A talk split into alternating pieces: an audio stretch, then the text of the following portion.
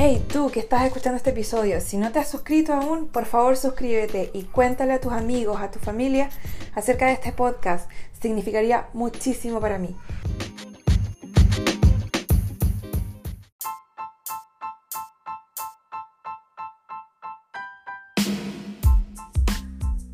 Bienvenido, bienvenida al episodio 14 de Coaching con Mariana Lee la importancia del relato interno con la coach Paula Alcalde. Gracias por estar aquí, ya comenzamos. Hola y bienvenidos al nuevo episodio del podcast Coaching con Mariana Lee. Esta vez tengo una invitada espectacular. Su nombre es Paula Alcalde. Es mujer, coach, mamá de tres, divorciada, soñadora, feliz, sexy. Paula es coach ejecutiva integrativa con diplomado en PNL y felicidad.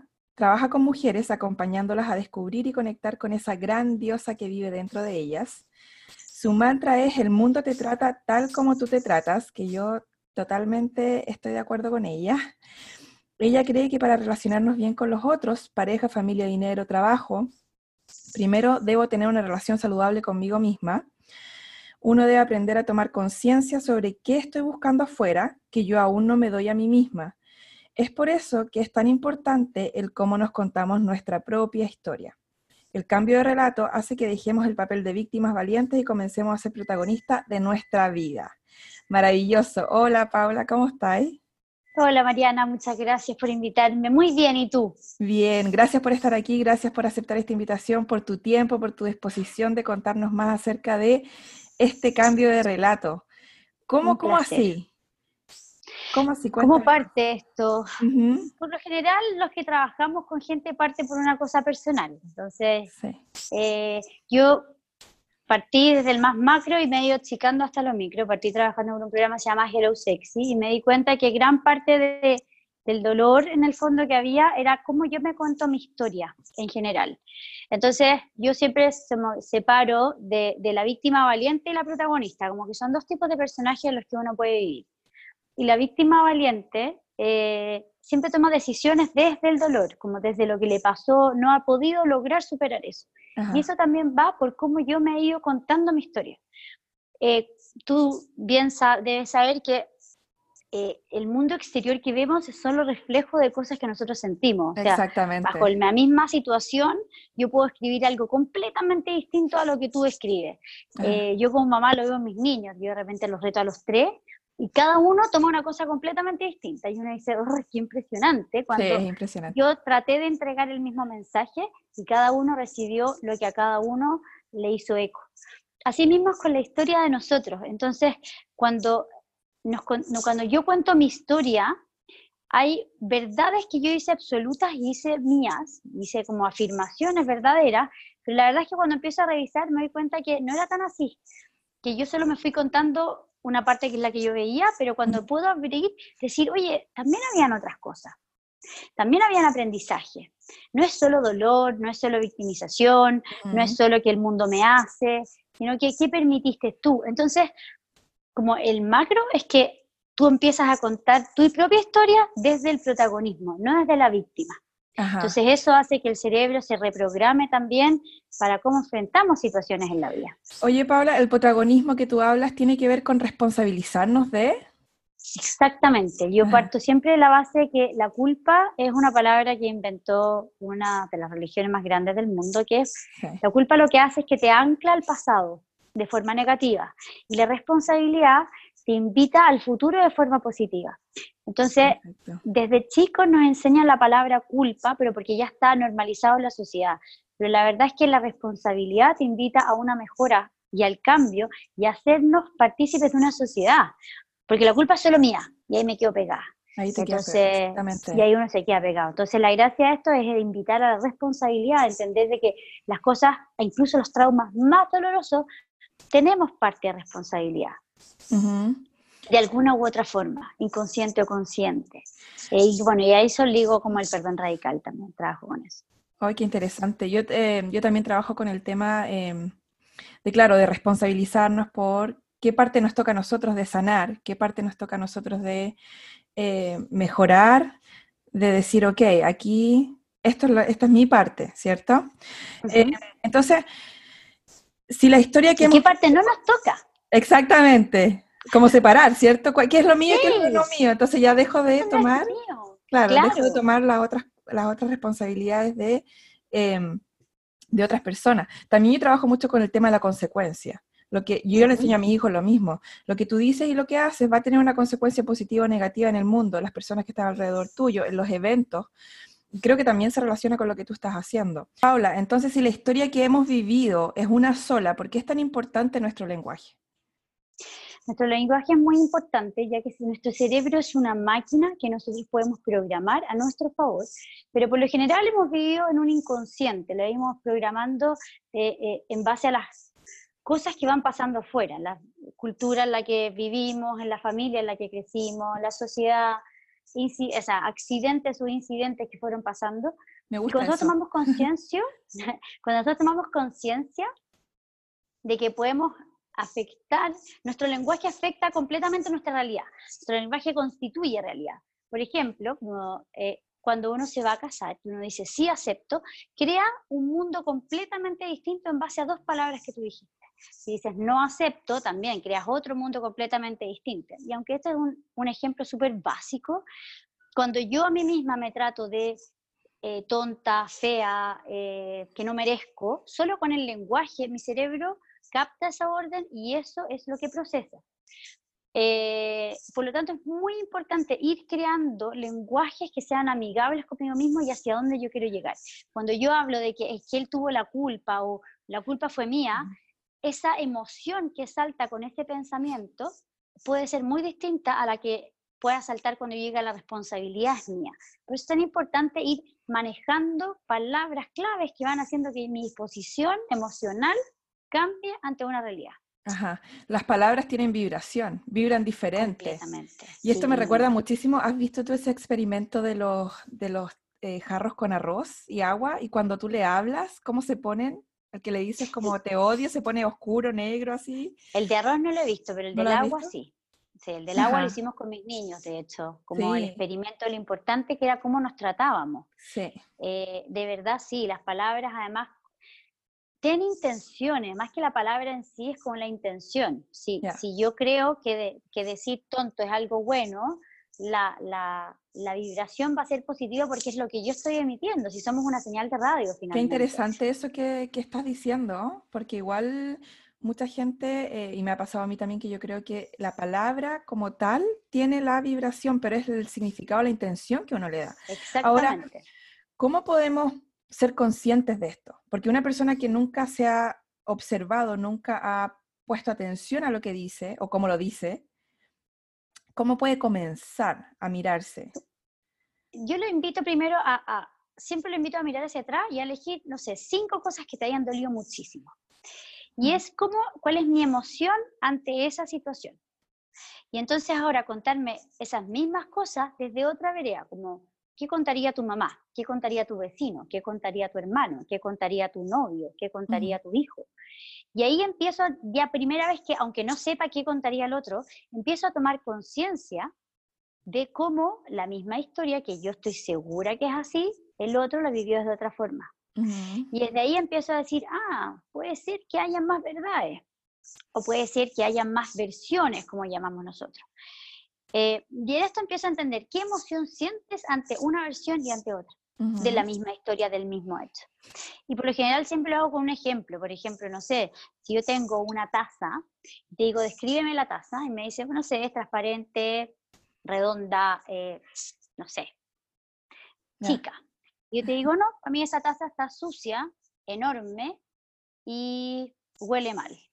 Y estamos hablando de la misma taza, pero cada uno en base a lo que está buscando en su vida tiene percepciones diferentes. Tal vez yo tengo un tema con el olor, por lo tanto la taza es mucho más hedionda que para alguien que le importaba si era grande o chica, o transparente o oscura. Entonces, depende de mi percepción. Entonces lo que tú estás diciendo, básicamente, déjame ver si entiendo, que el evento no tiene ningún significado por sí solo ni un significado por sí solo. Uno le da el significado y el valor y el peso al evento, dependiendo de cómo uno esté por dentro. Cómo esté por dentro de la autoridad que yo le doy a ciertas personas, y así también hay otra parte del ejercicio, la autoridad que yo les doy también se la puedo quitar. Eh, Y eso es algo que cuando uno capta ese, ese poder que uno tiene, es maravilloso, porque uno empieza a quitar poder a la gente que de verdad te quita energía, que te resta. Eh, Oye, gente que opina sin... Eso, ahí voy. Tiene que ver esto con escuchar opiniones de otros, porque una de las cosas que a mí más me preguntan, o como más em, me mensajean acerca, es de cómo yo puedo eh, dejar de escuchar la opinión de otras personas o cómo, que no me importe tanto lo que los demás dicen. Sí, yo siempre invito al no dejar de escuchar, porque en verdad creo que en el escuchar hay mucho aprendizaje. Si yo escucho tu opinión sobre mí, lo que yo debo aprender es a escucharte a ti a través de lo que estás viendo conmigo. Yo siempre hago un ejercicio, cuando trabajo con parejas, hago un ejercicio en el que cada uno se dice algo que le cargue del otro. Pero el ejercicio es que cuando yo escucho lo que mi pareja dice, que le carga de mí, lo que yo aprendo es algo de él, porque a él le carga por alguna razón, no por mí. Entonces, es el aprender a escuchar al otro, pero aprendiendo del otro. Cuando, no sé, hay gente que habla pésimo o, que, que, critica todo alrededor y que todo lo que uno hace está mal, y como son como estas relaciones de familias tóxicas por lo general, em, lo que yo invito primero es a entender por qué me importa tanto la opinión del otro. Segundo, ¿por qué yo no he puesto un límite claro en que el otro tiene la autoridad para poder llegar y decirme las barbaridades que quiera? Tercero, me perdono por yo haber sido terreno fértil durante tantos años de escuchar opiniones de otros y hacerlas propias, cuando son solamente de otros, no ah. mías. Es como aprender a, mm, a qué valor tú le das a la opinión, cuánto peso le das. Es que yo creo que la opinión siempre es solo opinión yo, creo que lo que tú puedes hacer es escuchar la historia de otro, pero cambiar la palabra opinión. Y ahora, ¿qué, ¿qué pasa cuando alguien... tu opinión, la verdad es que tú más, solamente me vas a contar qué harías tú en este lugar, o qué te pasó a ti en tu lugar, pero no es una opinión, es tu versión. Ahora, ¿qué pasa, por ejemplo, si alguien pide una opinión en temas de trabajo, por ejemplo, proyecto, o, pero la opinión se la pide a alguien que ya logró el objetivo, la meta? ¿Cómo se toma la opinión ahí? ¿Alguien que es ya que más que la opinión es una planificación. Yo te puedo contar nuevamente, te cuento mi historia. Cómo yo planifiqué lograr esta meta, cómo yo seguí paso a paso, qué cosas me sirvieron a mí. Por ejemplo, cuando yo cuento, yo corrí una maratón. Yo corrí la maratón de Nueva York el 2014. Ajá. Y yo antes no corría ni al baño, o sea, nada. Y hizo toda una planificación, pero en base porque yo ya me conocía. Yo sabía qué horarios me servían a mí, yo sabía, entonces eso también yo lo enseño, es como, yo hago una planificación macro, pero en base a mí. Eso también es para, no sé, emprender. No saco nada ayudándote todos los tips clásicos si a ti no te funciona tienes que siempre ser coherente también con uno mismo. Entonces la opinión es escuchar cómo lo hizo el otro, cómo le sirvió al otro, pero también rescatar cosas que a mí no me servirían. Claro, tener ese discernimiento. Exactamente, y eso está en base primero desde el conocerse, o sea, si no, no... Ahí es donde uno empieza a tratar de copiar e imitar al resto y por lo general los resultados nunca son buenos. El, en tu vida el papel de protagonista debe ser tuyo. Exactamente. los papeles de reparto son del resto. Del resto. Oye, Paula, y como para como entender eh, ya por último así, ¿se puede cambiar el pasado? Yo encuentro que se puede cambiar el pasado. Se puede cambiar el pasado. No los hechos del pasado, pero sí cómo yo recuerdo mi pasado. Y percibes el pasado. Qué interesante. Ah, ¿Cómo afecta en mi presente y futuro el cambio de relato? Cuando yo dejo de ser víctima valiente, en general, desde el emprendimiento o desde mm, mi relación con el dinero, mi relación con mi familia, con el amor, eh, yo empiezo a entender que yo puedo generar nuevas historias. Por lo general, uno cuando empieza a revisar se da cuenta que siempre ha hecho lo mismo, por lo tanto los mismos resultados tiene. Y además yo me predispongo de una forma distinta en el futuro. Pero todo eso es con el cambio de relato. Cuando ya entiendo de que esta historia puede haber tenido dos versiones, también entiendo que mi futuro yo puedo elegir qué versión quiero vivir. Y esto va entonces, además, yo siempre trabajo de la mano del perdón radical. Entonces, el perdón radical habla de que finalmente todo lo que está pasando es por alguna perfección mucho más macro, que hoy día no la podemos entender. Pero cuando uno mira para atrás dice, ah, wow. dice, bueno, cambiarías eso sí, lo cambiaría, la primera respuesta. Pero después dice, bueno, pero no tendrías nada de lo que tienes hoy día. Y pertenerías tus amigos, por ejemplo, no sé, los niños, la familia. No, dice, no, en verdad valió la pena. Pero Mm. es desde la perfección del perdón radical, como desde cuál es el propósito, cuál es la misión que venía tu alma a aprender acá. Bueno, ya, eso es más profundo, pero en, en la línea del cambio de relato, cuando yo entiendo que yo puedo seleccionar cómo me voy a sentir ante cualquier evento, puedo empezar a cambiar mi presente y mi futuro. Ujú. Oye, Paula, ah, tú que hablas de eventos como mm, dolorosos, ¿cierto? Yo me acuerdo que cuando empecé a notarte en Instagram, me acuerdo que sufriste un accidente de, au- de auto, creo que era, de Sí, vehículo, ¿cierto? muy grande. Sí. Sí, ¿qué pasó contigo en ese momento? ¿Cómo aplicaste todo lo que tú sabías o todo lo que tú enseñas? ¿Cómo lo aplicaste a tu vida? ¿Qué pasó contigo en ese momento? Me pasó que eh, me sentía profundamente agradecida sin entender por qué. Eh, la gente decía, claro, ¿por qué estás viva? Eh, porque, claro, podría haber caído como en la queja, en el dolor, en el perdí el auto. En... La verdad que el accidente fue como una, una explosión final, de que era un cúmulo de cosas que habían ido pasando. O sea, yo por ahorrar no tenía seguro, eh, no tenía ISAPRE porque estaba ahorrando ese año separada con hijos. O sea, todo mal, como que podría haberme quejado muchísimo, muchísimo, Ajá. muchísimo. Y la verdad es que yo seleccioné dónde quería poner el foco. Y dije, bueno, a ver, la vida por alguna razón me está poniendo esto. Esto me está doliendo muchísimo, me, hay como las cosas negativas pesaban mucho, pero yo decía, bueno, ¿cuál es el aprendizaje que tengo que aprender aquí? Yo siempre he dicho, el que no, el que no aprende repite curso. Por lo tanto, yo tenía que aprender de esta lección porque yo sabía que la vida me estaba mostrando algo que me lo había tratado de mostrar muchas veces y yo había hecho caso omiso. Eh, entonces, yo entendía perfecto cuál era el mensaje y cómo lo Ahora- tomé, dije, bueno, voy a aprender. Ahora, ¿cómo tú, Voy a cómo tú supiste qué es lo que necesitabas aprender? Porque hay mucha gente pasando momentos dolorosos, que pasaron momentos difíciles, pero no pueden ver la lección, no pueden ver qué es lo que tienen que aprender. Me pasa que yo, yo lo tenía un poco, trabajo en esto y ya me había trabajado bastante la situación, pero lo que yo supe y cómo lo trabajo también con otra gente es que fui a mi primer dolor.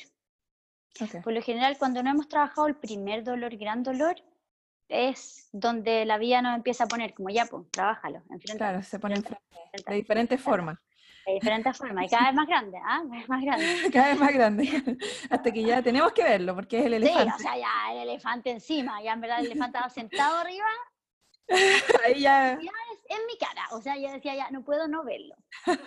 Y, y nada, y viajé a mi, a, mi, a mi dolor y dije, ¿sabéis qué? Siento, y ahí empecé a entender que toda la vida de mi vida adulta, cuando empezaba a comenzar algo y me empezaba a ir bien, yo me auto boicoteaba. mira qué interesante. Y, me- y entendí que tenía un miedo al éxito, tenía un miedo tremendo al éxito, por alguna razón. Entonces investigué un poco más, dije, ¿qué pasa? Que me auto boicoteo, o sea, era tan, hoy día puedo decir patético, que de repente una empresa me pedía una cotización y yo por miedo a que no les gustara, no la mandaba.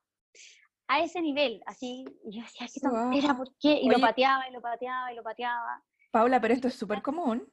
Hay mucha gente que Sí, tiene miedo que al gente no lo éxito, no lo asume o no lo ve. Pero hay muchísima ve, gente que cree le que pasa lo que te pasó a ti. Sí, exactamente. Prefieren culpar a la suerte, que es más fácil, que decir, ok, ¿cuál es mi Obvio. responsabilidad en boicotear esta situación constantemente? O sea, completamente. Y el accidente, yo sabía que me estaba auto boicoteando, lo tuve súper claro. Sí. Y lo que hice, dije, ya, sabéis que estoy ya demasiado al borde, voy a ir al meollo del asunto. Y personalmente fue algo súper bonito, porque dije, me voy a enfrentar a lo que más me da miedo. Entonces, después de romper esa barrera del miedo, del más grande, todo ¿Te lo demás me iba a dar menos miedo. Sí, fíjate, me, fue, fue bonito. Personalmente, a mí no me importa contarlo, fui y conocí a mi papá biológico. Qué Y fue, y fue, fue un, un- un armar el puzzle, fue cuajar muchos miedos, entender de que el mío estaba en mi cabeza, eh, que no era la realidad, la, la historia que me había contado, tal como yo lo trabajo, la historia que me había contado no era exactamente la historia real o la que cada uno había vivido. Ujú. Y ha sido bonito confirmar cuando escucho la historia de cada uno, de mi mamá, de mi papá biológico, de mi papá adoptivo, de mis abuelos, cada uno tiene una historia completamente distinta. Exactamente, completamente distinto, sí. Pero completamente distintas, de mis hermanos, de... Y, y, nada, yo me enfrenté y dije, este es mi más grande, tengo que enfrentarme. Aquí, si paso esta, ya salgo adelante. Y bueno, y ahí ha sido más larga la historia, pero, pero el accidente para mí marcó un antes y un después, pero porque yo elegí que lo marcara. Porque yo me podría haber quedado en la víctima valiente, me podría haber quedado en la, ay, pucha, que tuve mala suerte, eh, en la queja, el no tengo auto, el tengo que pagar una clínica, el no puedo correr como antes porque el tobillo me quedó dolorido, etcétera, etcétera, etcétera, etcétera. Pero yo elegí no eso, pero uno puede elegir. Uno siempre tiene la oportunidad de elegir cada segundo. cada segundo. Pero es con qué actitud yo tomo el evento que tengo enfrente. Desde el cruzar la calle hasta un accidente. Sí. Oye, y, me gusta que hablaste de la gratitud. ¿Cómo se integró la gratitud a tu vida después de eso? La gratitud yo creo que lleva mucho tiempo ya integrada en mi vida. Yo hice un taller del perdón radical y aprendí en el fondo la importancia de, de, agradecer porque nos pone desde el lado positivo y también es parte del cambio de relato. Cuando yo puedo agradecer, estoy cambiando algo exactamente lo mismo. Yo agradezco el accidente y es un cambio de relato. Em, y, y, para mí es algo constante. Yo desde chico a mis niños, por ejemplo, les he enseñado en la noche que rezamos y no se puede pedir, la noche se dan gracias. Siempre se dan gracias. Eh, porque finalmente es mucho más importante eh, la sensación con la que yo vivo con lo que tengo. Yo aprendo a disfrutar y la felicidad está hoy día en lo que sí hay. Porque si no caigo en la queja. La queja además es la carencia y la queja me contrae. La gratitud es abundancia pura y es expansión. Entonces, aunque sea un accidente, llego, en verdad agradezco este accidente porque aprendí, solo me expande. Y la gratitud también está, desde mi punto de vista, la gratitud también está conectada con la responsabilidad. Cuando yo agradezco lo que tengo o donde estoy en este momento, estoy diciendo, yo elegí esto. Yo, y muchas veces yo acepto. Yo acepto en donde estoy ahora para poder avanzar. Entonces también eh, es súper importante. Además me pasa que con la gratitud, que ya va un, tema más en el futuro, eh, cuando uno empieza a crear futuro, yo siempre creo que lo que uno cree, crea. Eh, entonces, cuando tú ya puedes agradecer el presente, es cuando puedes empezar a agradecer tu futuro. Y ya empiezas a vibrar la misma sintonía y te sientes tal como te vas a sentir cuando logres ciertas cosas. Y lo que hace es que tu cerebro se programa para alcanzarlo sí o sí. Eh, el cerebro tiene, eh, tiene además lo que te iba a decir antes, un filtro, que por ejemplo es cuando uno está, no sé, pensando en que está embarazada, uno empieza a ver guaguas por todas partes, coches, chupetes, pañales, gente con, con, con guata, eh, etc. Y no es que aparecieron más embarazadas en ese minuto. No es que de repente de la noche a la mañana se llenó de embarazadas en el mundo. Es que mi foco del cerebro, mi atención y mi energía está ahí. Entonces, llevado a crear el futuro. Cuando mi foco está en cómo yo me voy a sentir en esa casa que voy a tener, o en ese trabajo que yo voy a conseguir, o con el cliente que voy a hacer, cómo voy a hacer, cómo voy a actuar, y ya empiezo a agradecer esa misma sensación, es cuando todo mi cerebro busca cómo llegar hasta esa sensación. Entonces, usar tu cerebro a tu favor. Interesantísimo. Oye, Paula, y para la persona que está, por ejemplo, eh, pasando por un momento difícil o está en un trabajo que no le gusta, está como en una situación complicada emocionalmente, ¿cómo puede esa persona aplicar tus enseñanzas del cambio de relato en el día a día, en cosas prácticas, como paso uno, paso dos, así pasos pequeños? Mira, baby steps. Eh, para mí la primera pregunta, porque no vamos a preguntarle si está feliz o no, si está pasándolo por un momento difícil. Pero la primera pregunta es, si eres padre, es ¿qué le aconsejarías si tu hijo estuviera en tu lugar? o si no eres padre, es ¿qué le dirías a tu mejor amiga o amigo si estuviera en tu lugar? Por lo general es, si uno pudiera amarse como uno ama a otros, eh, podría tener las respuestas de lo que en verdad uno quiere. Yo parto de la base que uno es experto en sí mismo. Por lo tanto, más que baby step, la primera pregunta es, ¿qué le aconsejarías a alguien que está en tu lugar? Bueno, ahí hay muchas respuestas. Hay muchas y segundo es, si hoy día tú pudieras tener, en el fondo, si tú pudieras elegir completamente libre qué te gustaría hacer o cómo te gustaría sentirte, ¿qué sentimiento o emoción elegirías? ¿Y qué tan lejos estás de eso? Por lo general, hay un tema de agradecimiento, de propósito y de sacar las culpas. Es que el tema del trabajo es distinto que el tema, no sé, pues, de enfermedades, pero de repente tenemos tantos miedos por juicios, por culpa, que nos mantienen en un lugar en que no estamos bien, en relaciones tóxicas, por ejemplo, en laborales, personales, profesionales. Em, entonces, el primero es importante es, ¿qué de esto es mío realmente? ¿Cuál es mi verdad? Y ahí yo hago siempre plan de cinco pasos. ¿Cómo te gustaría estar de aquí a tres meses? Ni siquiera lejos, es a tres meses. ¿Y cómo vamos a llegar a esa sensación en tres meses? Porque, las, porque hoy en día además el mundo se mueve muy así, muy automático. Nadie quiere esperar un año para sentir cambios. Entonces necesitamos sentir cambios ya, radical. Mis, por ejemplo, mis programas duran seis sesiones porque la gente necesita sentir que va avanzando, pero es porque el, universo, el, mundo hoy día se está moviendo así. Ah, exactamente. Oye, Paula, qué interesante. Muchas gracias por toda tu expertise, por todo lo que nos has enseñado hoy día en este episodio. ¿Y dónde te pueden encontrar las, las personas que están escuchando y que quieren encontrarte, seguirte, no sé? Muchas gracias a ti por la invitación nuevamente, Marianela. Eh, me pueden encontrar en arroba coach Paula Alcalde. Y en, eso en Instagram y en eh, www.paulalcalde.com que está en 2 de enero ya va a estar arriba la página. ¡Eh! felicidades. Estamos eh, haciendo un cambio ahí, por eso la bajamos. Qué genial. ¿Tienes algún por mientras por Instagram. Sí, viene un cupo, o sea, es un programa grande, un macro programa que se llama Grandiosas eh, y son tres etapas. Primero es el cambio de relato, segundo son relaciones saludables y el tercero es Hello Sexy, que es como, el fondo, el programa más power que ha sido durante este año ha sido el Hello Sexy. Y finalmente la gracia es descubrir esta grandiosa que habita y conectar con ella y poder usarla a nuestro favor. Oye, ¿esto es presencial o online? No, todo es online. Genial. Todo es online. Tenemos dos tipos de horario, pues trabajo con distintos eh, hemisferios, por lo tanto tenemos horario norte y horario sur.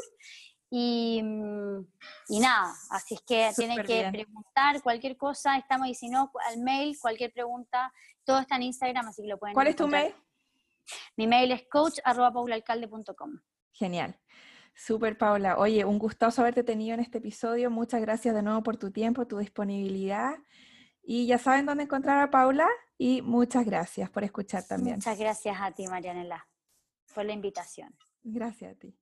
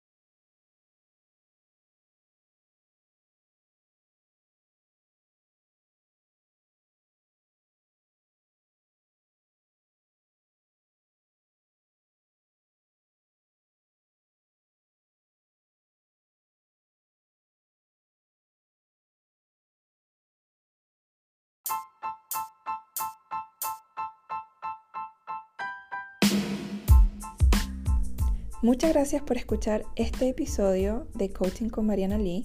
Puedes encontrar más información en mis redes sociales, Mariana Lee Oficial, y en mi página web, marianalee.com.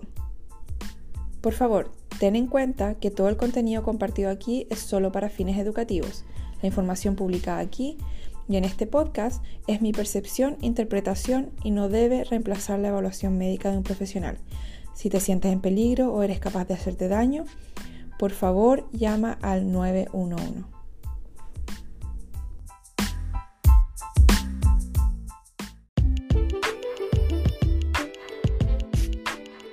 Hola, estoy aquí para contarte que en febrero comienza una nueva versión de mi única masterclass online, en donde te enseño todas las técnicas para convertirte en una persona más consciente de ti, empoderada, sana emocionalmente y responsable de sí misma.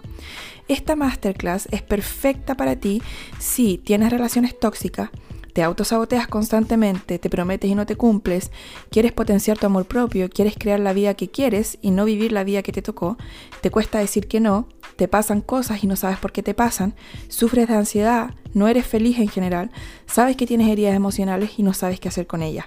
Las clases son online, como te dije, y el requerimiento es 100% de asistencia. Más info e inscripciones en marianaleecoach.gmail.com.